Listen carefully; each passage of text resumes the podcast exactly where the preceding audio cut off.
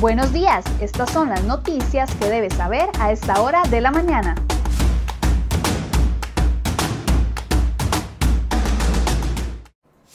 Hola, ¿qué tal? Muy buenos días, 7 con 24 de la mañana. Vamos a, a continuación con las informaciones que hemos preparado en la portada de cereoy.com el día de hoy para ustedes.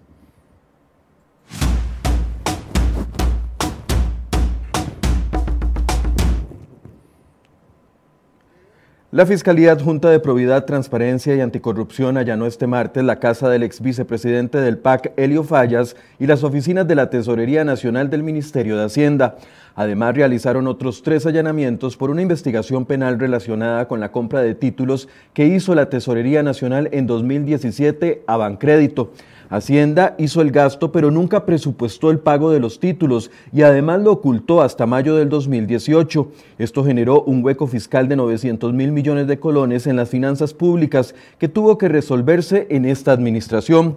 Los investigados son el, expresidente Luis Guillermo Solís, el exvicepresidente Helio Fallas, el exministro de la presidencia Sergio Alfaro, la extesorera nacional y exviceministra de Ingresos Marta Cubillo y el actual subtesorero nacional Mauricio Arroyo. A ellos se les atribuye los presuntos delitos de fraude de ley e influencia en contra de la hacienda pública.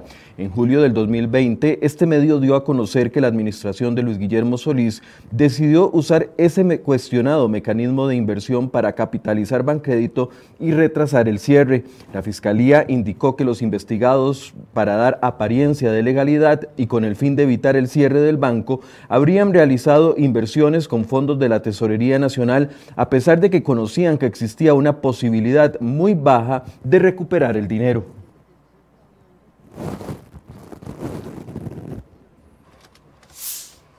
Y es que la Contraloría General de la República fue la entidad que interpuso en julio del 2020 la denuncia que generó los allanamientos contra la cúpula de la administración de Luis Guillermo Solís. Esto tras investigar el camino que tomaron 100 mil millones de colones y 50 millones de dólares que salieron del Ministerio de Hacienda hacia Bancrédito entre marzo y abril del 2017. Para ese momento, Luis Guillermo Solís buscaba desesperadamente formas de evitar la quiebra de Bancrédito durante su administración y utilizó el cuestionado mecanismo para meterle dinero al banco. Según la Contraloría, este mecanismo se usó de forma premeditada y fraudulenta para ocultar la verdadera finalidad y consistió en un plan delictivo de trasladar ilícitamente dineros de Bancrédito a Bancrédito sin intención real de recuperarlos. El dinero para cubrir esa inyección de fondos no fue presupuestado para 2018, dejando los vencimientos ocultos y esto generó el famoso hueco fiscal. CROI.com tuvo acceso al documento titulado Se interpone formal denuncia penal que elaboró la División Jurídica de la Contraloría, donde se explica de manera cronológica y con prueba documental lo sucedido con esos fondos.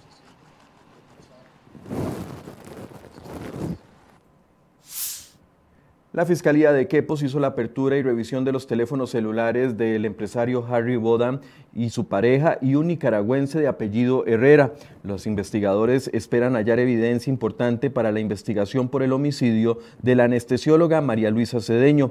El abogado de la familia de Cedeño, Alfonso Ruiz, confirmó a este medio que además se está revisando el teléfono que pertenecía a la víctima. Las diligencias se llevan a cabo mientras los imputados cumplen con medidas cautelares. El 29 de julio del año 2020, agentes del OIJ realizaron un allanamiento en el hotel La Mansión Inn en Quepos, donde decomisaron aparatos telefónicos y computadoras.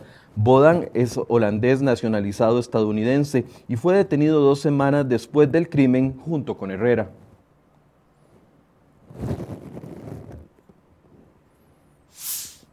Y una mujer de 35 años murió la noche de este martes en un accidente de tránsito en Limón. De acuerdo con el cuerpo de bomberos que atendió la emergencia, fue declarada fallecida en la escena tras caer a un río dentro de su vehículo. Y otro suceso que ha generado preocupación, una familia completa de nicaragüenses, entre ellos varios niños, se intoxicaron con aparente droga la noche de este martes en San Carlos. De acuerdo con la versión de la policía, la madre de apellido Sandigo trabaja en un hotel y en uno de los cuartos encontró una bolsa de supuestas gomitas que terminaron consumiendo en la familia. Entre los afectados hay un bebé de 11 meses y una niña de 2 años, así como otros pequeños y adolescentes de 5, 9 y 15 años. Se trata de al menos 7 personas intoxicadas.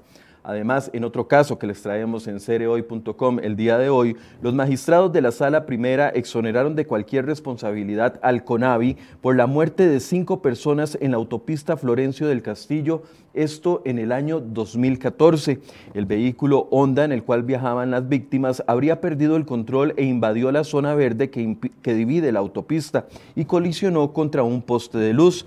Los familiares de los fallecidos reclamaban al CONAVI la falta de vallas de contención y de bases flexibles, rompibles o quebradizas en los postes de luz que hubieran evitado la muerte de las cinco personas. Sin embargo, los magistrados no le dieron lugar a la acción.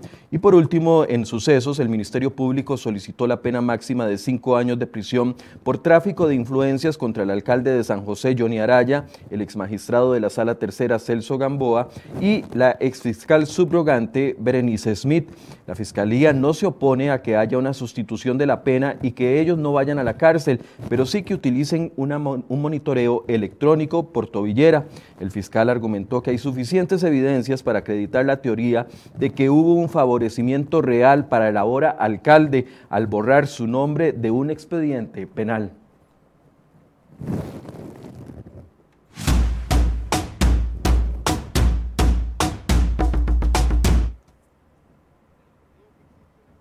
Los diputados aprobaron este martes una moción de orden para dedicar 32 horas de la próxima semana a discutir exclusivamente el proyecto de ley de empleo público. La moción fue aprobada con 47 votos afirmativos. Dice que a partir del lunes entrante y hasta el jueves de la otra semana, los legisladores sesionarán desde las 9 y 15 de la mañana hasta las 6 y 15 de la tarde discutiendo este proyecto de ley. Solo van a parar para la hora de almuerzo. Ese tiempo será exclusivo para discutir al menos 370 mociones que ya anuncian los diputados para modificar el texto de ley de empleo público. 17 diputados intentaron el martes evitar este proceso y proponían más bien devolver el proceso y el texto a la comisión, ya que consideran que en el plenario no se podrán corregir algunos errores que ya tiene la ley, como por ejemplo la rectoría de Mideplan o las exclusiones de las municipalidades y las universidades públicas del cumplimiento de esta ley. Seguimos con temas de convenciones colectivas. Este martes salió publicado en el diario oficial La Gaceta la nueva convención colectiva del Ministerio de Educación Pública. Uno de los principales puntos establecidos es que los sindicalistas de educación gozarán de un concepto que se llama inamovilidad laboral. Esto quiere decir que los dirigentes sindicales no podrán ser despedidos de sus cargos desde el momento en el que se les propone como candidatos a sindicales hasta después de un año de abandonar el puesto. Si existiera una causa justa de despido, se le debe abrir un proceso administrativo de desafuero ante la Dirección General de la Inspección del Trabajo del Ministerio de Trabajo. Si no se sigue este procedimiento, lo actuado se puede considerar como una práctica laboral antisindicalista por parte del MEP. El MEP además concederá licencia con goce de salario a los integrantes de las estructuras sindicales que firmaron esta convención colectiva.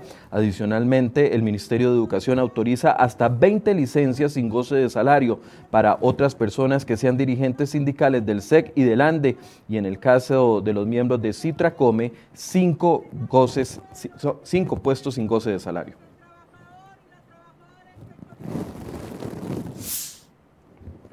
Y el gobierno del PAC dirigido por Carlos Alvarado legitimó el régimen de Daniel Ortega y su esposa Rosario Murillo mandando una nueva embajadora a Managua. Tras días de negarlo, este martes la Cancillería confirmó que la nueva embajadora será la diplomática Cinia Vargas Mora, actual embajadora en la República Dominicana. En las últimas semanas, diputados de oposición y diplomáticos de carrera han cuestionado el envío de un nuevo embajador a Managua en momentos donde ha incrementado la crisis política y las violaciones contra los derechos humanos. Además, critican que el gobierno quiera enviar un nuevo representante en medio de la delicada situación fiscal que de nuestro país. Esta postura la han externado el ex embajador en Nicaragua, Javier Sánchez, el ex vicecanciller Rodrigo Carreras y diputados como la presidenta de la Comisión de Asuntos Internacionales del Congreso, Karine Niño.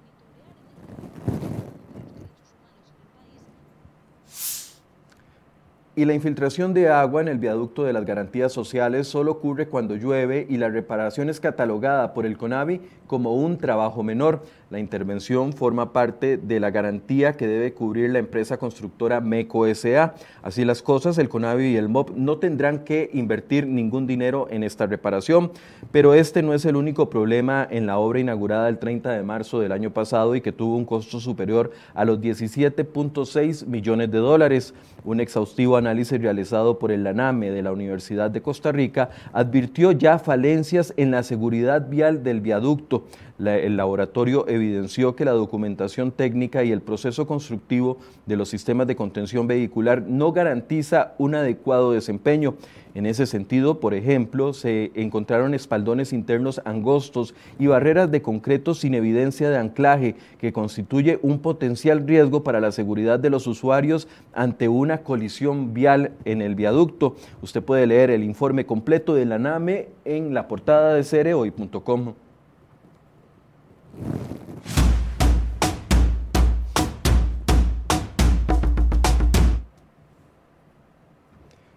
La firma del acuerdo con el Fondo Monetario Internacional no generó una mejora en la calificación del riesgo de Costa Rica por parte de la agencia calificadora internacional Fitch Ratings. En su análisis más reciente publicado ayer martes, la firma mantuvo la calificación para Costa Rica de B negativo. La perspectiva negativa refleja los riesgos a la baja para la consolidación fiscal y la estabilización de la deuda debido a la incertidumbre política en medio de una incapacidad de larga data para llegar a un consenso sobre cómo abordar los desequilibrios eh, fiscales. Así lo indicó la agencia en un comunicado. De acuerdo con el acuerdo con el FMI y las posibilidades de que sea aprobado en el Congreso, forma parte de las principales preocupaciones y dudas que expresa la agencia calificadora.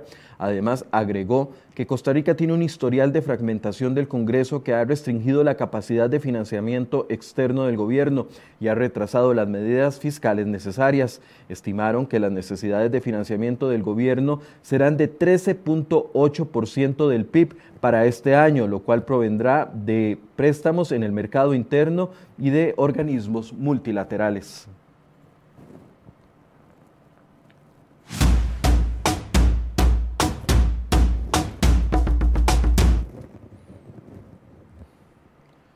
Bueno, este hombre que usted ve en imágenes es el sospechoso, se llama Robert Aaron Long y fue detenido ayer con 21 años y es sospechoso de una serie de asesinatos. Ocho personas, entre ellas seis mujeres de origen asiático, murieron el martes en tiroteos ocurridos, ocurridos en tres salones de masajes en Georgia, en Estados Unidos. Como les decía, el hombre de 21 años se llama Robert Aaron Long y fue detenido bajo la sospecha de haber orquestado los tres ataques según la policía, Long fue detenido tras una breve persecución a 240 kilómetros por hora en Atlanta, según un comunicado del Departamento de Seguridad de Georgia divulgado en Facebook. Los tiroteos ocurren cuando muchos estadounidenses de origen asiático están en tensión tras los aumentos de los crímenes de odio en su comunidad.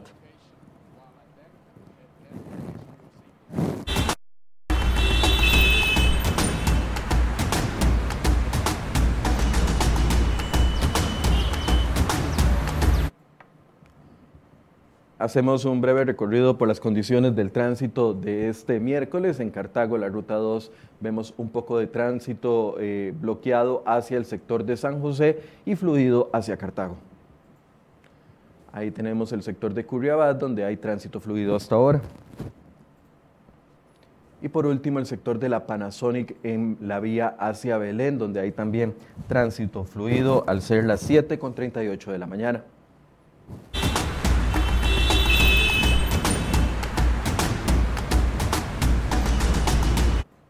Bien, y la RECEP actualmente estudia un incremento de 57 colones en el litro de la gasolina super, así también incrementos importantes en el litro de la gasolina regular y el diésel. Se puede cambiar el sistema que se está haciendo de cálculos para evitar de que los incrementos sean tan graves y tan grandes como han sucedido en las últimas tres ocasiones. Bueno, ese es el tema que vamos a discutir hoy en Enfoques a partir de las 8 de la mañana, así que los invitamos para que se conecten con nosotros y nos ayuden a analizar este tema. Los invitamos a partir de las 8 de la mañana. Muy buenos días.